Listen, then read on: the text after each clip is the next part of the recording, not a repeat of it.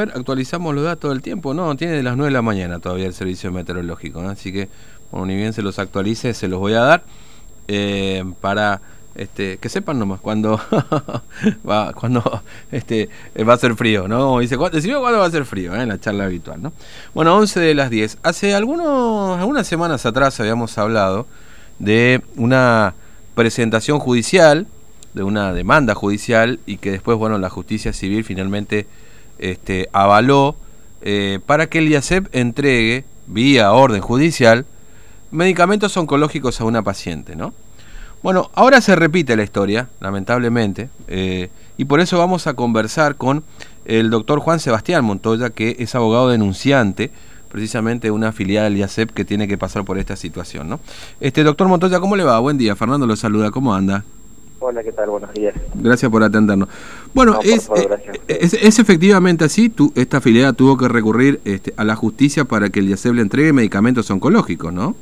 Así es, es un afiliado. Un afiliado, perdón, un afiliado. Un hombre, este... que reside en la localidad de San Martín 2, mm. por supuesto a más de 300 kilómetros acá de, la ciudad capital. Mm. Eh, hizo la presentación y consiguió que la justicia avalara, digamos, esto, que, en todo caso ordenara al IACEP que se entregue este medicamento oncológico? Exactamente, yo lo que hice fue una, una presentación de una acción de amparo mm. y de forma concatenada pedí una medida cautelar para que él entregue la medicación en lo más rápido posible, digamos. Mm. Por suerte la medida salió favorable y bueno, y ahora después de las notificaciones pertinentes, ya estamos a la espera de, que le hagan entrega a este hombre de, los medicamentos oncológicos que necesita para continuar su tratamiento. ¿Lo, hizo ante la justicia civil, doctor Montoya? Así es, sí, sí, sí. Mm. Eh, la acción de amparo fue presentada ante, ante el juez civil de turno, mm. que la verdad que eh, actuó muy bien, mm. fue muy rápido, muy un trámite que tuvo mucha celeridad. De hecho, yo le presenté el viernes 19 mm. de junio y el mismo sábado ya estaba la jueza llamándome por teléfono, la secretaria y la verdad que se portaron 10 puntos. Claro. Ahora, eh, sí, y, y, este fallo, hoy estamos a 2 de julio, ¿no? O por, o por lo menos, no fallo, digo, o la, la demanda favorable, este, ¿cuándo fue notificado el IACEP y cuánto tiempo tiene para, para poder entregar este medicamento a este, este afiliado? El IACEP fue notificado el día de ayer.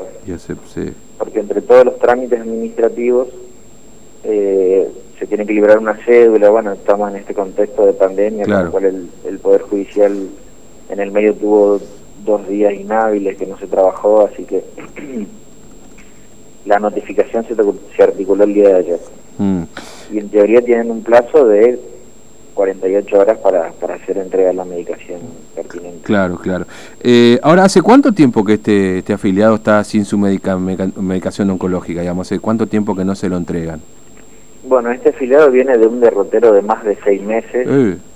en donde básicamente no le, no le daban toda la medicación que le prescribió el médico tratante para su tratamiento, ¿no? Mm. Eh, en función de eso, y bueno, como te dije, él reside en San Martín 2, así que tampoco podía venirse hasta acá, se comunicó de forma telefónica por con, con empleados ahí de YACEP que por supuesto no le daban respuestas positivas respecto de la entrega de su medicación. Mm. Cansado de eso, eh, mi cliente acudió a la Defensoría del Pueblo, sí. donde tampoco encontró, digamos, eh, si se quiere, no encontró, digamos, que le den respuesta, mm. ¿sí? Y bueno, cansado de todo eso, me vino a ver a mí y presentamos la acción de amparo. Claro, a ver, a, ver si entiendo, doctor Mundo, decir, e, este afiliado no le entregaban el 100% de los medicamentos eh, oncológicos que, había, le entregaban una parte, ¿cómo, ¿cómo era, digamos? Exactamente, exactamente. Eh, por prescripción médica, a él le recetaron tres medicamentos, mm. ¿sí? que para que él haga un un tratamiento de quimioterapia, digamos, mm. y de los tres medicamentos solo le daban uno. Ah. Esa es la situación. Claro. Por la cual él acudió bueno, a mí para, para hacerle esta presentación. Mm. Y esto en seis meses, y, imagino que bueno, el estado de salud de este hombre se habrá deteriorado en todo este tiempo, digo, no, o no se podía hacer los tratamientos, lo hacía por su cuenta, digamos, ¿cómo se arreglaba? Si se lo explicó, por supuesto, digamos, ¿no? Sí, este. mira, como podía, de hecho hay, digamos, hay hay una red eh, o una organización, digamos, en el país donde donde están nucleados, eh, una organización sin fines de lucro, me refiero, ¿no? Sí.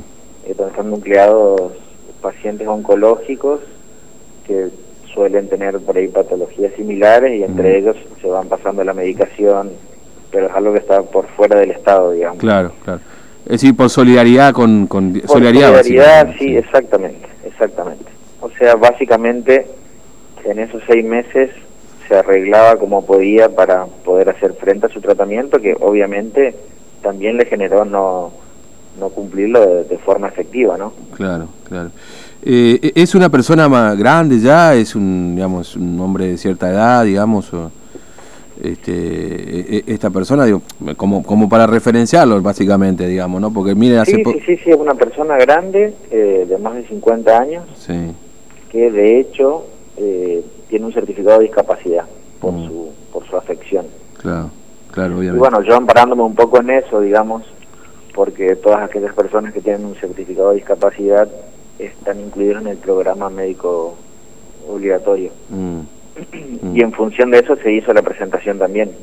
O sea, básicamente este señor contaba con todos los requisitos como para para que se pueda hacer lugar al pedido, digamos. Claro. Eh, imagino... El juicio de, de, también tener que valorar que no debería hacer falta cuidar los servicios de un abogado para que cumplan con... Eh, eh, eso se lo iba a mencionar, digamos, porque en definitiva si uno es afiliado a una obra social y dentro de, del esquema aparece justamente la atención integral de un determinado paciente, pero bueno, la realidad marca es que ocurre con IACEP y lamentablemente ocurre con muchas otras, digamos, ¿no? Sí, sí, sí, sí, sí, es algo que ocurre con tanto con IACEP como con, muchas otras prestadoras privadas también. Claro, sí. Sí, claro, lo que pasa es que por ahí en definitiva lo que uno pretende de una obra social que está prácticamente es la obra social manejada por un gobierno, digamos, que debería tener otra otro perfil quizás, digamos, ¿no? Es sí, decir, sí, seguramente. De, una atención. empatizar más con la situación de, los afiliados, obviamente. Estamos, estamos hablando de una persona que está haciendo un tratamiento oncológico por, por una cuestión de cáncer, digamos. No, no es una persona que tiene mucho tiempo para esperar que, que, le den los medicamentos que necesita para hacer su tratamiento. Claro, obviamente. Entonces están en tiempo de espera para que YACEP termine de cumplir con esta con este con esta orden, ¿no? Que entregue los medicamentos correspondientes y que y a quién más también lo haga o, o, o, qué establece justamente la demanda, digamos, porque o puntualmente es este mes, digamos, cómo cómo es el asunto. No, no, no, no. Mm. Para todo lo que dure el tratamiento que prescribe el médico. Claro, entiendo, perfectamente. este medio en lo sucesivo, digamos. Mm. Él, requiere de, que se hagan análisis posteriores y ver cómo sigue su estado de salud y, y entiendo yo que después de esta acción esperemos que si le prescriben otro medicamento se lo den, digamos. Por eso es importante también que tengan visibilidad este tipo de cosas porque siempre ayudan para, para que puedan hacer ver a, a, las, a las obras sociales, digamos, que tienen que hacer ni más ni menos que bien su trabajo y dar los remedios. Mm. ¿Es la primera vez que le toca atender una circunstancia como esta, doctor Montoya, o ya, ya ha tenido? Porque la semana, hace dos semanas por ahí habíamos hablado también con un colega suyo, también por una situación muy similar y también con el IACEP. Este, pero digamos, ¿es la primera vez que le toca con un afiliado al IACEP o ya tiene algún antecedente, digamos? De... No, no, es la primera vez que me toca. Está bien, está bien. Intervenir en una cuestión de estas, digamos. Mm.